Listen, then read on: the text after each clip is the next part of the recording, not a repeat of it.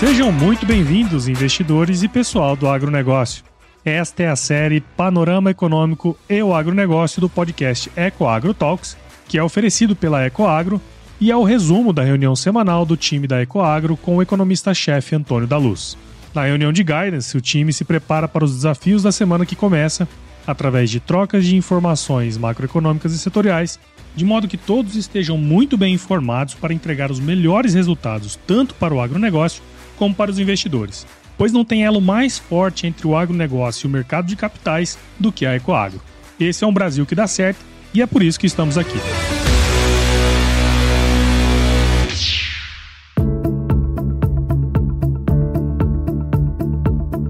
Olá, investidores! Olá, pessoal do agronegócio. Que bom tê-los conosco na nossa reunião semanal. Essa reunião de guidance, que é um oferecimento da Ecoagro, a maior securitizadora do agronegócio brasileiro, e da Ecogestão de Ativos, nossa gestora.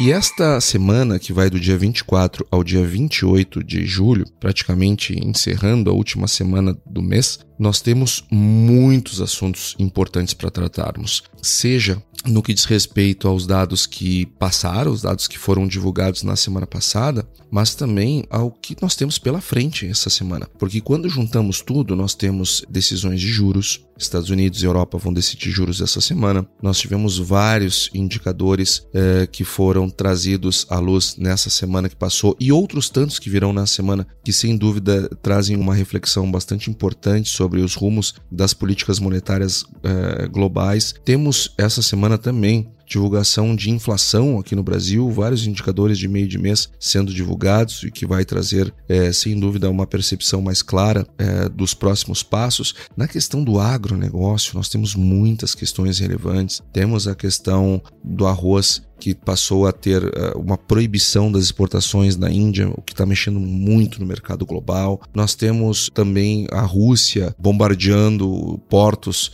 uh, no Mar Negro, no, no, no, lado ucraniano. Nós temos, uh, enfim, preços do trigo, temos muitas coisas para conversar uh, sobre agronegócio também e principalmente, não há dúvida, não há dúvida, a questão da gripe aviária. Afinal de contas, o governo emitiu uma, uma, deu uma recomendação, na verdade, para todos os estados para que declarem e logo uma emergência sanitária, de modo que se possa ter um cuidado mais pontual com um possível, né, um risco de espalhamento da doença no território brasileiro, é, elevando aí com isso o risco de nós termos algum, algum evento num aviário comercial. Que não é o que a gente espera, não é o que a gente quer, mas está certo o governo, está certo o ministro em trazer esse alerta e, e recomendar aos estados que declarem logo a emergência zoossanitária para que se possa mobilizar pessoas, possa se mobilizar orçamento uh, e com isso impedir que a, a doença avance no nosso território trazendo aí com isso um, um, uma tragédia no nosso mercado de grãos e de carnes numa eventual contaminação do rebanho comercial. Que eu, como eu já disse aqui em outras oportunidades, não acredito que irá acontecer. Não é o nosso cenário central, porque confio plenamente em todo o trabalho que as empresas uh, fizeram ao longo desses últimos anos, que os governos federal e estaduais dos estados produtores uh, de frangos uh, fizeram. Todo mundo elevou barbaramente os seus níveis de controle. hoje, para se entrar dentro de uma fazenda de frangos ou de um abatedouro, é, os protocolos são elevadíssimos. Então, tudo isso é, nos traz uma certa tranquilidade. Mas produzir em ambiente natural, que é o que, é, que é como funciona o agronegócio, é, o risco sempre existe. Então, cabe a todos elevar os checkpoints para trazer uma, uma tranquilidade maior. Não se pode é, evitar, mas se pode mitigar. Então, esse alerta que o governo federal fez para os, os estados me parece bastante correto. Santa Catarina já decretou, inclusive, emergência sanitária, que é o maior produtor de frangos do Brasil, e os outros estados, eu acredito que vão vir na sequência fazendo o mesmo trazida essa questão que realmente é, nos preocupa e nos preocupa bastante, eu quero começar com a questão fiscal no Brasil. Infelizmente, o governo federal ele está piorando os resultados fiscais brasileiros. E não é pouco. E não só estão piorando, como estão errando as contas, né? Porque o governo, ele anunciou nessa sexta-feira passada que nós deveremos fechar o ano com déficit primário de 145,4 bilhões de reais. E o secretário uh, do Tesouro, ele está dizendo, o secretário do Orçamento, na verdade, que a meta é trabalhar com 1% de déficit em relação ao PIB. O problema é que 145,4 bilhões não dá 1%, dá 1,4% do PIB. Então, é, é, um resultado, por enquanto, está bem pior do que o previsto. Então, é, isso nos preocupa bastante, porque essas flexibilizações, embora elas não sejam nenhuma surpresa, né? ninguém pode se, se achar surpreso com essa situação fiscal do Brasil, Agora, o que nos preocupa é o avanço do déficit. Então, é, ok, todos nós sabemos que o que está aprovado no orçamento, é, a previsão de rombo fiscal, ela é superior a 200 bilhões, todos nós sabemos.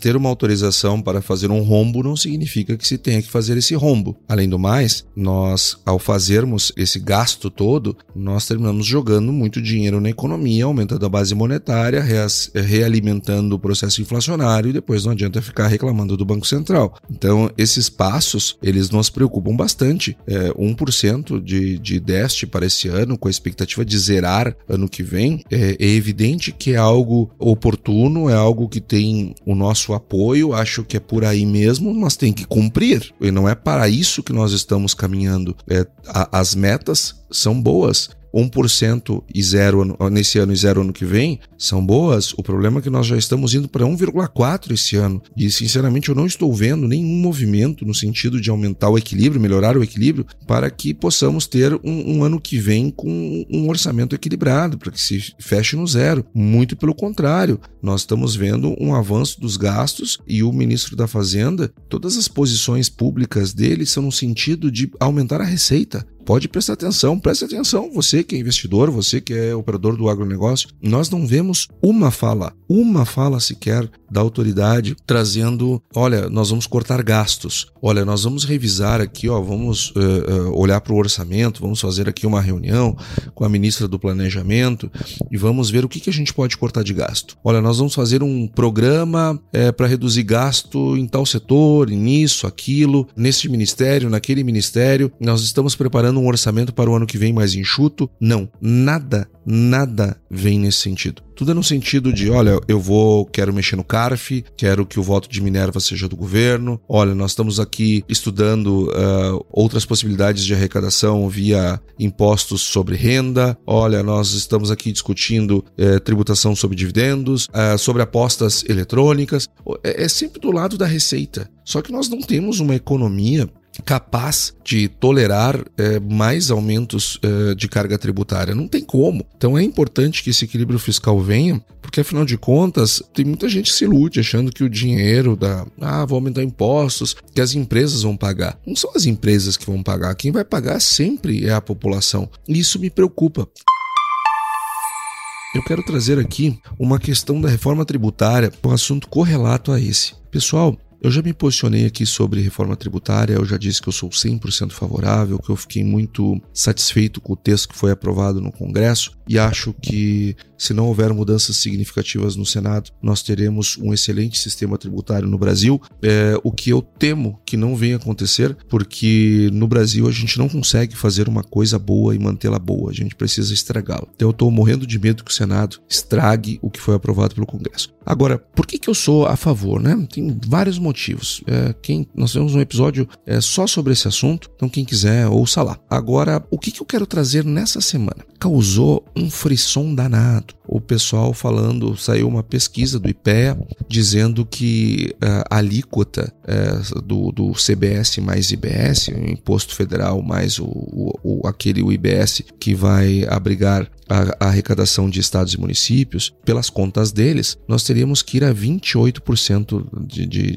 desse IVA e isto não tem par no mundo, né? Então causou um, um escândalo. Todo mundo, meu Deus, mas não pode, que absurdo. Então vamos derrubar essa reforma tributária. Nossa, que horror! Todo mundo indignado com aqueles 28%, com aqueles 25%, coisa do tipo. Gente, eu adoro quando essas coisas acontecem, juro por Deus, adoro. Eu só preferi que elas estivessem acontecendo pós aprovada a reforma. Por quê? Olha só, raciocina comigo. Existe uma questão importante na mudança para o IVA, que é justamente nós mudarmos a arrecadação, eh, aliás, a, a, a, carga por dentro para ela ser calculada por fora. A forma de cálculo é por dentro e por fora, ela, ela tem muita diferença. Por que, que tem muita diferença? Quando eu, eu estou eh, tributando por dentro, a tributação está implícita no preço. Ela está implícita no preço. Então, se eu estou pagando 100 reais por um determinado produto que eu estou comprando, a tributação está ali.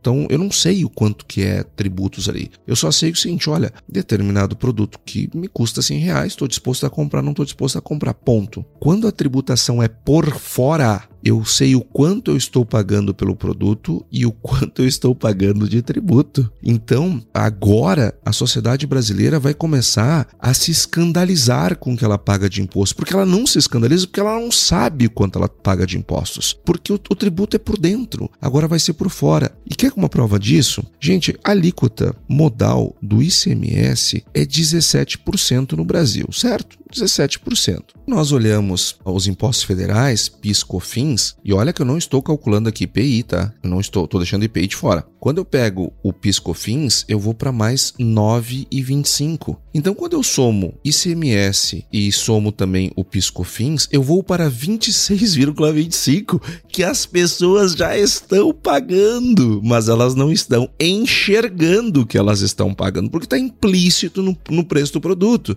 porque nós temos um sistema perverso, horroroso, pobre, que nos coloca lá embaixo no ranking é, dos países, dos sistemas tributários, nos coloca lá no sexto pior do planeta, fazendo com que nós não enxergamos o quanto nós estamos pagando. Só que tem um detalhe: esse produto de 100 reais, quando ele chegou lá no consumidor, ele passou por vários processos é, de, de produção e também de serviços, e nem toda, nem, nem todo o crédito foi adequadamente repassado para os produtores. Então, fazendo com que haja pagamento de impostos sobre impostos. Então, o valor, na verdade, desse produto é muito mais do que 26,25, porque eu tenho aqueles, aquele tributo que está que foi pago é, tributo sobre tributo, e eu ainda tenho outros impostos que incidem aqui que eu não estou nem considerando, como é o caso do ISS, como é o caso do IPI e assim por diante. Então o que eu quero dizer para vocês? Só ICMS e PiscoFins já dá 26,25, só que a gente não enxerga. Só que a gente não enxerga. Então, assim, ó, fazendo um, um, apenas um exercício, tá? Não é bem assim que acontece, até porque é, na prática é muito imposto que está aí camuflado, ele vai aparecer e os preços eles vão ter que se reorganizar. Agora imagina o seguinte: se eu tenho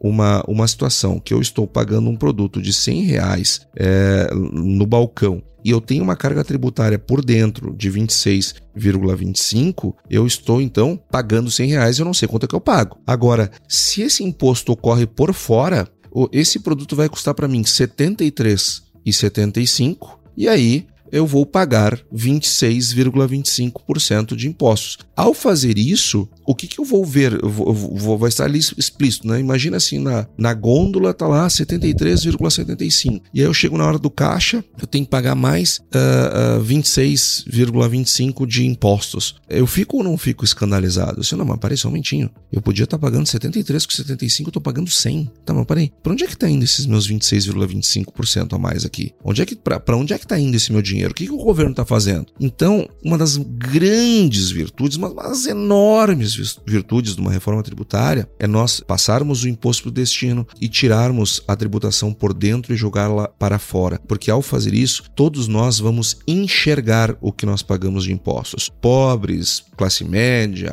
ricos, todos vão enxergar o que estão pagando. E isso vai criar uma cidadania fiscal muito mais importante, porque ficamos nós aqui, economistas, é, brigando com o governo, seja ele qual for, quando ele gasta mais do que arrecada, quando ele cria desequilíbrio fiscal, quando ele só fala em ampliar gastos, sem olhar para os efeitos disso, e aí depois aumenta a carga tributária. Só que ao, aumentar a carga tributária num sistema como nós temos hoje, as pessoas nem percebem que aumentou. É, agora, num sistema é, onde o imposto acontece por fora, é evidente que as pessoas vão notar, elas vão observar e elas vão começar a se indignar com isso. Então, é importante até sobre esse aspecto que a reforma tributária aconteça. Então, tudo isso que vocês viram é, de discussão nessa semana sobre essas alíquotas do IPEA de 28% pelas contas deles e que gerou todo esse escândalo. Então, lembrem, quando esse assunto vier, saibam, mas parei, a gente já paga. Soma ICMS mais piscofins, vê se já não dá praticamente esse valor. Ainda tem IPI e tem ISS, fora a, o peso dos impostos que eu pago sobre impostos, porque não são limpos da base de incidência os impostos que eu já paguei. Então, não se escandalize com a alíquota que vem se escandalize com a necessidade de arrecadação que nós temos hoje sobre os produtos o que tira muito da nossa competitividade, não tenha dúvida. E essa falta de competitividade que nós vamos é, tendo em virtude do nosso sistema tributário, assim como a necessidade de tantas outras micro-reformas que o Brasil tem necessidade para melhorar o seu ambiente de negócios, termina gerando é, outros problemas que, como por exemplo, uma, a, a onda de recuperação judicial que nós estamos tendo no Brasil. É lógico que tem um efeito muito forte dos juros aqui também. Sair de um juro de 2% para 13,75% num curto espaço de tempo como nós tivemos, depois de um longo período de juro muito baixo, infelizmente é, é, isso é algo previsível, é algo que acontece mas é lamentável. Nós tivemos agora no primeiro semestre uh, um, uma, um, número de 593 pedidos uh, de uh, recuperação judicial, de acordo com o levantamento da Serasa Experian. E quando nós olhamos os setores que são mais afetados, está lá o setor de serviços, foi o que mais sofreu. 44% de todos os pedidos vieram desse setor. O que também não devemos ter esse dado analisado separadamente, porque temos que colocá-lo dentro de um contexto. O setor de serviços é o maior setor da economia economia brasileira, é natural que concentre é, o maior número de pedidos. Não significa que, os, que o setor ele está ele tá com um problema adicional. Embora ele esteja, não tenha dúvida, está, eu vou falar disso em seguida, eu só quero aqui trazer para a proporção. É normal o setor de serviços ter o maior número de pedidos, porque é o maior setor da economia, não há dúvida. É, depois, então, nós temos 220 pedidos de indústrias e nós temos 172, ou melhor, 220 de serviços, 172 de comércio comércio, que está dentro do setor de serviços, e depois nós temos 172 pedidos de indústrias.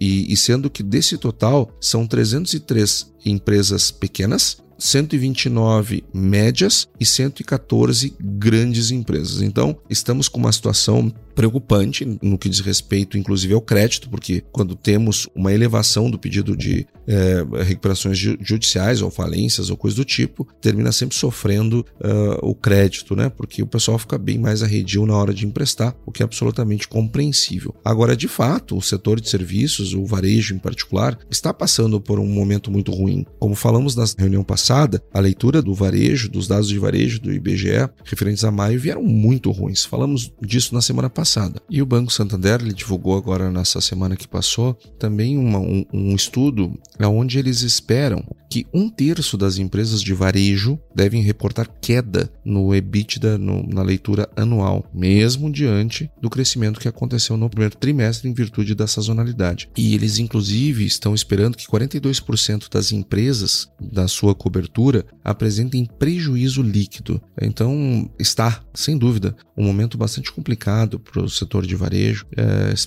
que depende tanto de crescimento econômico, de crescimento do consumo das famílias, do crédito, mas também temos aquele nó que há bastante tempo nós vemos falando aqui, que é o nó do, do endividamento das famílias, do nível de inadimplência. É difícil evoluir, ter uma melhora substancial é, no setor de varejo sem um bom crescimento do consumo das famílias, que depende, por sua vez, de, uma, de, um, de um melhor ambiente macroeconômico, de juros mais baixos, é verdade, mas também de maior confiança, de menor endividamento, de menor inadimplência, é, que neste momento é, não temos uma expectativa uh, de melhora significativa para o, ao longo de 23. Inclusive, esses dados do varejo, eles é, influenciaram bastante o péssimo resultado do IBCBR de maio, que veio com uma queda de 2%. Inclusive, me perguntaram, oh, Antônio, mas e o agronegócio, ele não ajudou esse mês? Não, ele não ajudou esse mês. mês é, o mês de maio é justamente um período em que nós concluímos a, a safra de soja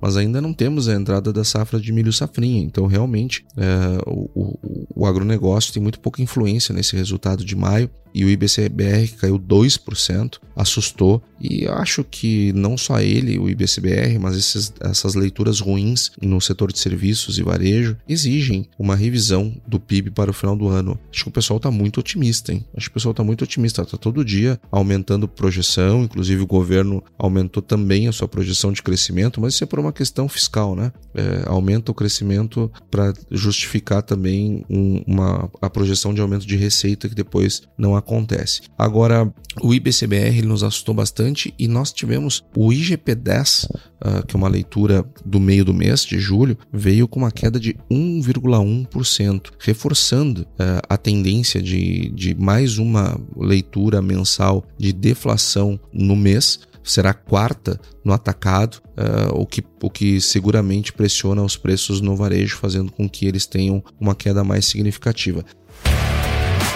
Ecoagro, o elo entre o agronegócio e o mercado de capitais. E nessa semana, especificamente na terça-feira, nós vamos ter o resultado do IPCA 15. Então, tanto ele mensal quanto a leitura anualizada em 12 meses, serão nós teremos esses dados na terça-feira. E a projeção é do IPCA 15 de 0,27. Essa é a expectativa do mercado, ou seja, não vai ter deflação, porque a deflação do mês passado é, ela tem muito a ver com aquela medida do governo de baixar os preços, uh, os preços dos automóveis, aquele um bi meio que na minha avaliação foram muito mal empregados, né, como nós já falamos. E para quem não estava aqui, repito, não adianta não é assim que se resolve os problemas do setor. É, setor é, hoje o Brasil não é mais o Brasil dos anos 80 nem dos anos 90. Não adianta dar esse tipo de incentivos. Porque veja, aqueles carros ditos populares que vão até 120 mil reais, eles terminam sendo uh, objeto uh, de consumo de, um, de, uma classe média, média alta. Onde, se nós observarmos que 90% da população, olha só, 90% da população ganha menos de 3.500 reais, um carro de 120 mil é é um, é um item bastante caro. Então eu faço essa, eu, eu dou esse benefício e quem termina se aproveitando dele é justamente as pessoas que menos precisam. Além do mais, uh, hoje não, não adianta ficar investindo em mecânica. Imagina se o governo, ao invés de pegar e dar subsídio por um mês que foi o tempo que durou, é, de um bi e meio, e não adiantou nada, porque Volkswagen está com férias coletivas, GM está com férias coletivas, ou seja, não adiantou, não resolveu o problema. Agora imagine o seguinte, se o governo pegasse um bi e meio e dissesse assim, olha pessoal, eu vou gastar um bi e meio, vou investir um bi e meio em pesquisa. Então assim, ó, todo mundo que é pesquisador do setor automobilístico, então, que seja, setor automobilístico. Então, é, universidades, é, empresas, eu vou despejar um bi e meio para financiar projetos de pesquisa de inovação no setor automobilístico. É porque o futuro não é mecânico, o futuro é tecnológico. E nós vamos, não estamos investindo em tecnologia, em desenvolvimento tecnológico no Brasil, vamos continuar importando tecnologia de outros países, porque estes estão investindo é, no desenvolvimento tecnológico. Então, por que, que o Brasil ele não faz isso? Por que, que o brasileiro, quando ele quer fazer uma pesquisa de alto nível, de, de alcance global, ele tem que sair do Brasil? Então, era muito melhor. Então, é, pega-se um BIM e investe, em, em, investe em, em, desenvolvimento tecnológico. Era, era muito melhor empregado. Os resultados seriam muito mais no, no, longo prazo, não há dúvida, mas eles seriam muito mais contundentes do que esses que foram é, é, pífios ou de um gasto de um bi e meio absolutamente é, é, irrelevante e ainda teve que se aumentar o preço de combustíveis que todos pagam, inclusive os mais pobres, porque mesmo que não tenha veículo, é, quando eu aumento o preço do diesel, eu aumento o preço é, do, do transporte de todos os itens, logo eu encareço para todo mundo. Então, uma, uma política muito mal empregada. Mas voltando às questões inflacionárias, na, na quinta-feira nós vamos ter a divulgação do IPP, que é o Índice de Preços ao Produtor, produtor industrial, é um índice do IBGE, aonde a expectativa é de uma nova queda de 1,81%. Então nós deveremos ter uma nova deflação uh, no mês de junho, aqui no caso o IPP é de junho ainda, tá? Ele vem mais atrasado do que o IGPM e, e, e ele, o resultado anterior tinha sido 3% de deflação, deverá haver 1,81%, ou seja, mais uma deflação no atacado, dando uh, sinal verde para que nós possamos baixar juros aqui no Brasil, que deve vir agora na próxima reunião. Agora, falando em baixar juros, nós teremos na quarta-feira a definição da taxa de juros nos Estados Unidos, que se espera uma elevação de 0,25 na taxa alvo do, uh, dos, dos, dos, fundos, subindo de 5,25 para 5,50. E no dia seguinte, na quinta-feira, ou seja, na quarta, nós temos a, a decisão do Fed. E na quinta-feira, nós temos a decisão da taxa de juros na Europa, onde deve subir de 4 para 4,25. E na Europa, olha, está muito difícil de enxergar o teto desses juros, porque a inflação lá segue bastante resiliente. Uh, os europeus deverão uh, ter ainda altas significativas e a manutenção de juros elevados por um bom tempo lá, no, porque afinal de contas a inflação continua bastante fora de controle por lá. Então vejamos, nós tivemos a divulgação do IPC que é o índice de preços ao consumidor na zona do euro, que a expectativa era de 0,3 em junho e veio 0,3. Ah, então tá tudo certo. Não, não está tudo certo. O problema é que o núcleo, que também a projeção era 0,3, ele veio 0,4. E o núcleo, no mês anterior, no mês de maio, estava 0,2, ou seja, é, acelerou a inflação, é, o núcleo da inflação na zona do euro, é, trazendo uma preocupação bastante grande. Isso fez com que o, o, o IPC, o núcleo do IPC anualizado, ele subiu. Ele subiu de 5,3 para 5,5, ou seja, a inflação na zona do euro, o núcleo da inflação, continua subindo, o que exige doses mais fortes é, de juros por parte da autoridade monetária é, da zona do euro, BCE, e esses resultados ruins nós também estamos observando na Inglaterra. Lá na Inglaterra, ou na Grã-Bretanha, para ser mais preciso, a inflação acumulada em 12 meses lá está em 7,9%, ou seja, também exigindo mais marteladas de política monetária lá na Grã-Bretanha. Então, em resumo, vejam: Estados Unidos e zona do euro com elevações na taxa de juros nesta semana. E interessante que nós temos nos últimos 60 dias 25 bancos centrais no mundo elevaram taxa de juros. E eu fico me perguntando, né? toda semana eu trago isso aqui. É só o Banco Central brasileiro que tem juros elevados? Olha só quanto tempo faz que a gente não aumenta juros e agora nós estamos discutindo reduzir os juros e dá para reduzir, porque não é porque há pressão política, é porque os números no Brasil permitem essa redução. Eu sempre me pergunto e pergunto para quem me pergunta é, quando se o Banco Central brasileiro fez certo, está certo. Olha, gente, será que é, se fosse só o Brasil com juros elevados, vá lá. Mas nós temos ainda um monte de bancos centrais que estão aumentando os juros para tentar conter as suas inflações no seu, nas suas economias. É muito negacionismo, né? Não ver o que está acontecendo nos, em outros países e países desenvolvidos, como é o caso dos Estados Unidos e aqueles que compõem a zona do euro. E lá nos Estados Unidos há um estímulo maior ainda também ao aumento da taxa de juros, que é o, o mercado de trabalho continua bastante aquecido. Nessa semana que passou, havia uma expectativa de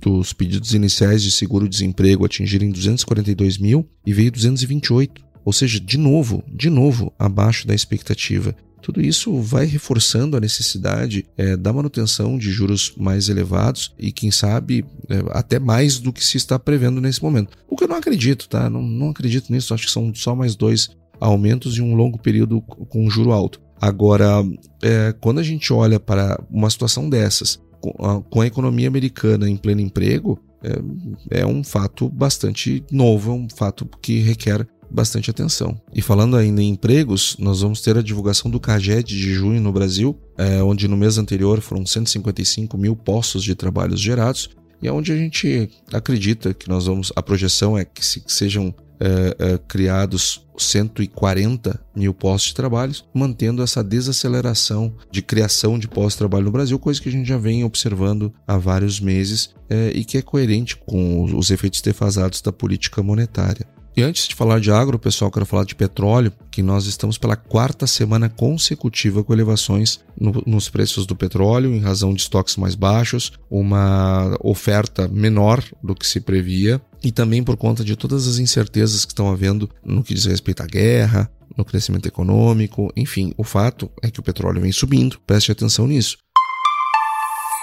Agora falando das nossas commodities agrícolas, é, como eu disse, o arroz ele deve ter um, uma elevação de preços bastante significativa agora nessas próximas semanas, uma vez que o maior exportador do mundo, a Índia, proibiu as suas exportações. Veja só, ela não restringiu, ela proibiu. É lógico que é uma medida temporária, mas é o suficiente para que o mercado é, fique desabastecido, tenha que ir aos seus estoques e eleve bastante os preços. Essa notícia travou o mercado internacional porque ninguém quer vender arroz agora porque quer ver para onde vão os preços. Então veja, algo que já geraria escassez, que é a proibição de exportação por parte da Índia, fez com que os outros países também restringissem, justamente porque não estão vendendo, à espera de, de preços. E existem estimativas lá do pessoal da Tailândia que esses preços cheguem a 700 a 800 dólares por tonelada. Gente, isso é muita coisa. Isso pode trazer um aumento significativo dos preços no Brasil, o que é uma notícia boa para os produtores brasileiros.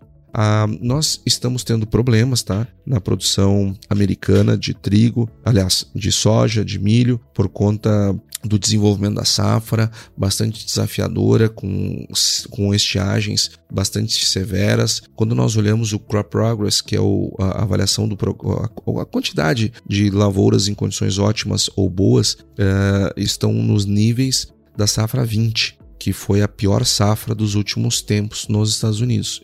Hoje está pior. E quando nós olhamos a, o percentual de lavouras em condições péssimas ou ruins, está maior do que lá da safra 20.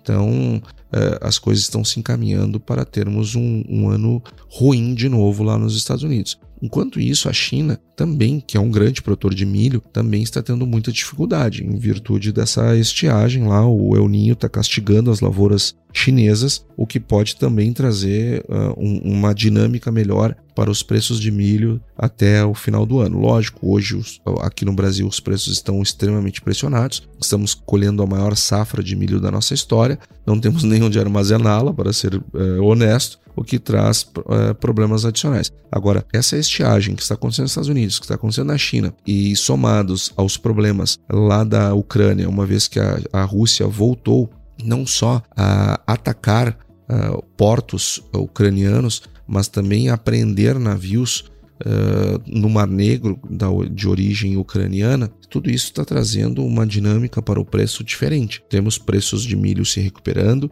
e quando nós olhamos o posicionamento dos, dos traders na, na, lá na Bolsa de Chicago, tá todo mundo comprado, tá, tá para trigo, para milho, para soja, em que pese na sexta-feira tenha havido uma certa uh, realização de lucros, todo mundo continua comprado, principalmente soja soja, o nível de compra é bastante elevado. E tudo isso vem em linha com as projeções que nós temos trazido aqui na nossa reunião de guidance semanal há bastante tempo, desde que os preços despencaram lá em fevereiro. Nós vemos dizendo, pessoal, nós imaginamos que a janela ideal de venda esse ano será entre agosto e outubro. É, no máximo ali até 15 de outubro, que é quando começa a entrar a safra americana com mais vigor. E pelo jeito é isso que está acontecendo mesmo. Já tivemos nessa semana preços ultrapassando 155 reais por saco na, nos portos brasileiros. Os prêmios para agosto estão no terreno, por enquanto, pelo menos, no terreno positivo, coisa que nos meses anteriores nós só tínhamos prêmios negativos. Então, quem acompanha aqui a nossa reunião semanal e usa as informações que nós distribuímos aqui para fazer negócios, eu não tenho a menor dúvida que está tendo um melhor desempenho é, na sua comercialização esse ano. Então, pessoal, isso em resumo era o que tínhamos para a nossa reunião de guidance da semana. Prepare-se, será uma semana de bastante uma chuva de indicadores. E olha que eu nem falei dos PMIs, que também virão essa semana. Então, é, isso deverá mexer bastante com os mercados, sobretudo com o mercado de bolsa. Então, desejo a todos muita atenção, mas principalmente uma ótima semana de muita saúde, de realizações e de ótimos negócios. Até a semana que vem. E aí, você gostou desse podcast? Se gostou, considere compartilhar este episódio com alguma pessoa que irá se beneficiar deste conteúdo e nos ajude a alcançar mais pessoas. O roteiro e apresentação deste episódio foi do economista-chefe da Ecoagro, Antônio da Luz, a produção do Agro Resenha e a edição do Senhor A. Saiba mais sobre a Ecoagro em www.ecoagro.agr.br. Ecoagro, o elo entre o agronegócio e o mercado de capitais.